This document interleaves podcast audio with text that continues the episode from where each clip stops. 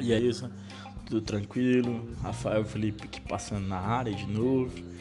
Queria discutir aqui no nosso segundo episódio nosso podcast. É, fazer uma breve revisão do que consiste do que a gente chama de Primeira República, né?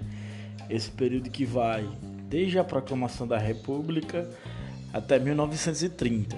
Então é muito importante a gente compreender os elementos básicos que constituem essa primeira república, né?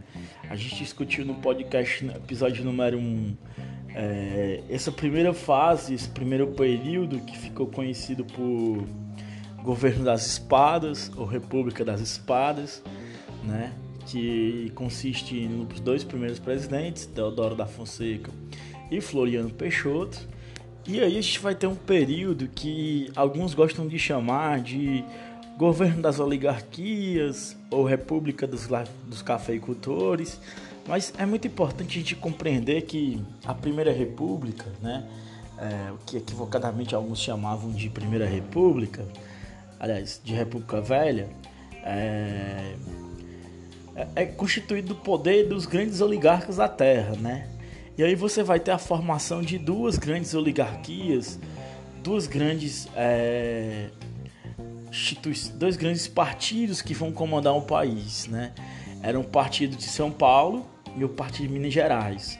Esses dois grupos vão tomar em si a dianteira no processo de dominação do poder político brasileiro e vão formar ali o que nós chamamos de política do café com leite, né? Que era uma aliança entre essas oligarquias, eram as oligarquias que o café, o Brasil, né? E eram as oligarquias que dominava a economia nacional naquele momento. E aí, essa é uma das características importantíssimas, claro. Né? Foi um momento em que nem tudo era flores para essa política do café com leite, né? Existiam divergências entre eles, mas o que era muito comum era existir uma certa transição. Uma hora candidato paulista, uma hora mineiro, né?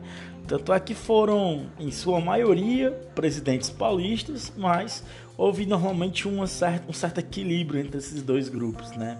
E aí, assim, para a gente entender essa Primeira República, a gente precisa entender o que um historiador, Vitor Nunes Leal, chama das três bases que constituem isso, que era o coronelismo, a enxada e o voto, né?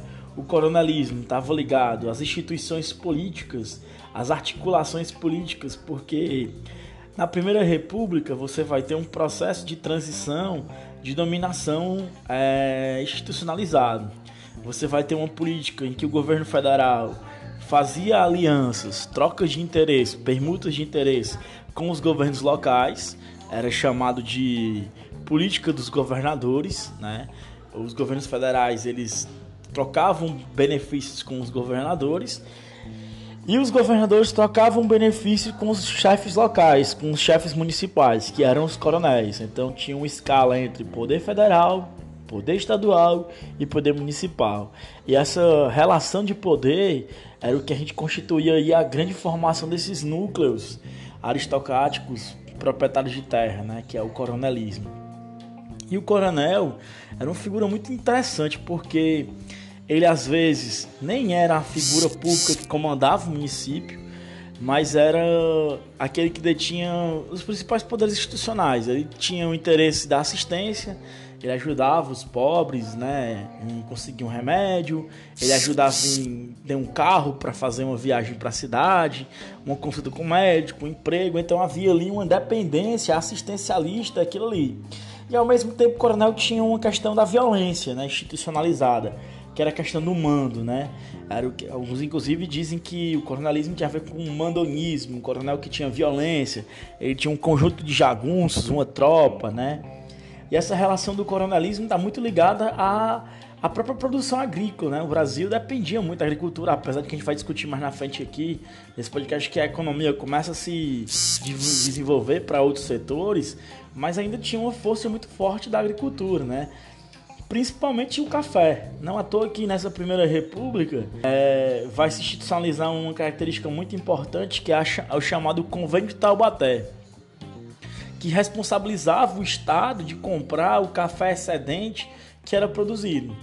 o Estado comprava o café que sobrava na produção, né? Você vai ter no começo do século XX uma ampliação da produção de café, começa a sobrar café, muito comum sobrar café no Brasil, e o Estado comprava, né? Você vai ter inclusive várias e várias referências a as ferrovias que queimavam café, né? Inclusive tem um poema famoso, aquele café com pão, café com pão, café com pão, piuí, né? Ou seja, a onomatopeia que o Manuel Bodeiro faz é uma referência justamente a, a esse momento do Brasil em que os cafés, né, em excesso eram queimados nas ferrovias, né? Na ferrovia era queimado café. Então você vai ter um momento que você vai ter também uma grande troca de favores entre as elites, né? uma política muito forte, né? É, a elite de Minas e de São Paulo tentavam, é, no máximo, é, evitar oposições. E você vai ter, como o Vitor nos Leal define, é, a política do voto era muito forte porque você vai ter ali, duas políticas que são combinadas, né? O coronel ele forçava o voto, né? E você tinha ali o que a gente chama de voto de cabresto. Ele organizava o voto naquela região que ele tinha mando que ele tinha domínio, e naquela região quase todo mundo votava no candidato que ele apoiava, era o famoso curral eleitoral. Como o voto era aberto, a gente já discutiu no podcast passado, você tem um domínio total daquela região, né, um controle daquela região a partir desse, desse elemento do controle político, né? É, então, as características da Primeira República são essas: coronelismo, voto de cabresto, curral eleitoral, política do café com leite, troca de favores, o mandonismo, são características extremamente importantes, né? O convênio de Taubaté, que valorizava o café, né? E é, é importante a gente entender também, por exemplo, quais são os aspectos econômicos, né? Que vão começar a mudar. Por exemplo, você vai ter na Primeira República aí um momento muito importante crescimento da produção de café, como eu falei, né? Você vai ter ampliação da produção de café, né? é, tempo, isso é um elemento interessante. O café começa a se produzir, mas você vai ver também o processo de desvalorização da saca de café. Muito por um aumento da oferta, né? Por exemplo, em 1893, a saca de café custava 4,9 libras. Em 1896, 2,91. Em 1899, 10 anos depois da proclamação da República, custava 1,48 libras. Ou seja, você começa a ter aí uma produção acelerante de café. O Brasil, inclusive, em 1905, você tinha uma produção de mais ou menos 11 milhões de sacas de café. E ao mesmo tempo você tem uma desvalorização do produto, né? É por isso que o governo de Taubaté foi tão importante nesse momento, porque o governo se responsabilizava de comprar esse café excedente, né? E, mas o café foi fundamental, a gente vai falar um pouquinho também da indústria, porque o café ele gerou uma acumulação de capital, de riqueza, principalmente no Sudeste, que vai favorecer, por exemplo, o desenvolvimento da indústria, o desenvolvimento do processo é, organizativo do Brasil, da urbanização. E aí você vai ter, claro, esse processo concentrado na região Sudeste, São Paulo, Minas, a capital Rio de Janeiro, você vai ter também um outro elemento que vai se desenvolver na economia brasileira, que é a produção da borracha, né? Você vai ter uma migração para a região norte do Brasil, né? O mundo estava se desenvolvendo ali, a revolução industrial, o avanço da produção é, industrial europeia e americana. Você vai ter um desenvolvimento muito rápido das tecnologias do carro, né? Você vai ter um aumento da produção automobilística e aí você vai ter um um grande esplendor da economia do café no período final do século XIX, entre 1898 e as primeiras décadas do século XX, 1910. Você vai ter um grande crescimento do valor das exportações brasileiras. E, o, e, a borracha vai ser um elemento muito importante desse crescimento, porque você vai ter uma acumulação de riquezas na região norte do Brasil, você vai ter um acúmulo que você vai perceber, por exemplo, nas grandes capitais do norte do Brasil, né, como Manaus, Belém, você vai ter inclusive um boom desse, desse processo de, é, de desenvolvimento dessa região. Você vai ter também uma característica interessante, né? A maior parte dos trabalhadores, além de trabalhadores locais, você vai ter uma grande leva de imigrantes do, do, do Nordeste para a região Norte, né? Formando ali o que a gente chama de grande exército da borracha, né, que vai se desenvolver ali de maneira muito quantitativa na região norte, né. Mas a partir de 1915, né, 14, 15, com a Primeira Guerra Mundial e com o desenvolvimento de seringais em outras regiões, como Singapura, o, o, as colônias asiáticas, você vai ter um grande impacto na economia do, da borracha que vai entrar em crise ali nos primeiros anos da segunda década do século XX. Né? Outro elemento muito importante no Brasil vai ser o cacau, né? muito ligados ao sul da Bahia, né?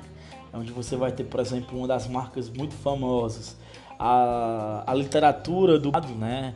por exemplo, é, Terra do Sem Fim, Porto dos Milagres, né? Dona Flor e seus dois maridos, e ele vai contar um pouquinho dessa oligarquia sulista na Bahia, né? Do sul da Bahia. Você vai ter um desenvolvimento do cacau muito forte que vai, vai pautar um pouco da exportação brasileira desse período, né? E aí você, como eu já tinha comentado aqui no podcast, você vai ter com o dinheiro do cacau, desculpa, com o dinheiro do, do café, você vai começar a ter um processo de industrialização brasileira. Esse processo se dá nas primeiras décadas do século XX. Por exemplo, em 1907, o Brasil tinha por volta de 3.200 indústrias, né? Indústrias ainda muito, muito pequenas, muito ligadas a um, uma substituição econômica, mas com o advento da Primeira Guerra Mundial e o Brasil tem muitas dificuldades em comprar mercadorias, né? Porque os países da Europa estavam envolvidos na guerra e os Estados Unidos depois entram na guerra. Então o Brasil começa a ter aí uma necessidade de desenvolver a indústria. Então você começa a ter um investimento industrial muito forte. E aí você vai ter um, um salto, por exemplo, em 1920, esse número que era 3 mil, 13 anos atrás, passa a ser 13 mil. Né? E você vai ter um crescimento muito forte da mão de obra empregada, né? Por exemplo, no ano da proclamação da República, o Brasil tinha 50 mil operários na indústria, né? Em 1920, o Brasil passa a ter 270 mil operários na indústria, o que vai ser importante, né? Porque boa parte desses operários, né? Eram imigrantes. O Brasil começa a, a atrair os imigrantes para trabalhar aqui. E você vai ter figuras como, por exemplo, a família Matarazzo, né? Muito forte essa vinculação, né?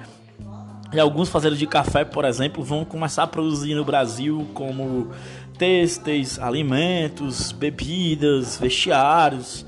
Então começa a desenvolver uma indústria do que a gente chama de substituição. Ele substituía as importações por produtos que eram comprados aqui mesmo no Brasil. Então essa indústria começa a se fortalecer, importante, certo?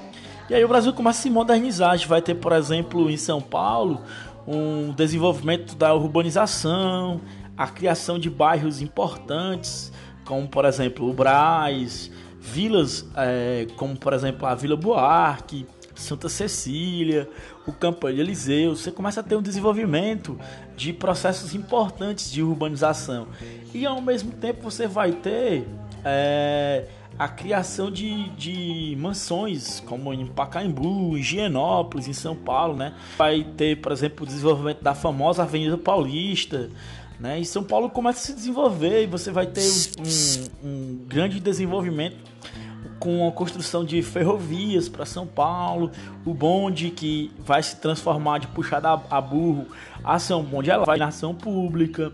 Você vai ter uma campanha de é, higienização pública. Então você vai ter ali todo um processo de transformação, né?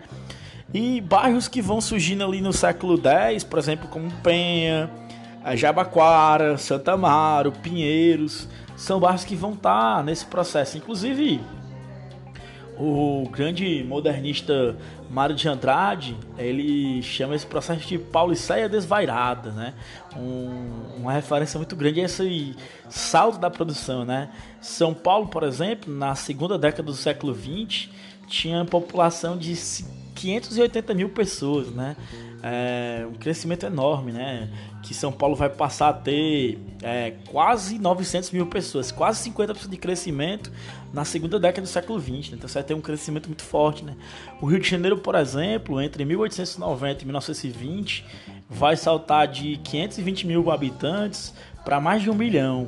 Então você vai ter um salto enorme, né? E as cidades brasileiras também vão se desenvolvendo, Fortaleza, Salvador, né? É o que alguns vão dizer depois que esse período é um período de modernização, também em referência ao que era a Belle Époque, né? Só que é, as condições de trabalho da indústria, desse processo industrial, eram condições extremamente precárias. Você vai, ser, vai ter, por exemplo, é, a ausência de leis trabalhistas, você vai ter é, a ausência de leis que regulam é, férias, é, jornada. Então você vai ter, por exemplo, na, em 1917, uma greve geral muito forte no Brasil, né? você vai ter uma luta é, muito forte por esse processo de reivindicações de luta. E você vai ter uma organização sindical brasileira que surgiu nesse período, né? Você vai ter as primeiras organizações sindicais de gráficos, de têxteis, que vão começar a crescer nesse momento, né? E aí, ao mesmo tempo, você vai ter, né, uma vida muito interessante, porque boa parte desses trabalhadores eram imigrantes. E entre o final do século XIX e o começo do século XX, o Brasil vai receber cerca de 3 milhões de imigrantes. Por quê? Porque tinha uma compreensão no Brasil do século XIX, isso é uma compreensão inclusive intelectual, de que o Brasil era atrasado, de que o Brasil era pobre, porque tinha muitos africanos, muitos afrodescendentes, né? Então era preciso fazer uma campanha de branqueamento. Daí você tem uma referência muito forte a, tra a trazer o imigrante branco europeu, né? Você tem até um quadro né, de um pintor espanhol que vai se referir muito a isso. É um quadro extremamente famoso, tem no nosso livro, chama-se A Redenção de Can. É de um pintor espanhol chamado Modesto Brocos. Ele é de 1895. E ele mostra muito esse processo, porque era preciso, e a elite brasileira defendia isso, um processo de miscigenação racial. Não uma miscigenação racial no sentido de defender que a raça fosse misturada, mas no sentido de que diminuir os negros eram importantes para você branquear o Brasil. Ou seja, esquecer, negar a, a herança social e cultural negra no Brasil. Então era um elemento extremamente importante, né? E claro, né? É, você vai ter também aqui o surgimento de algumas revoltas extremamente importantes. A gente vai falar um pouquinho sobre isso no nosso terceiro episódio do podcast, que a gente vai falar um pouco sobre as revoltas no Brasil durante a Primeira República, né? Então a gente fica por aqui nesse segundo podcast e a gente se volta no terceiro podcast.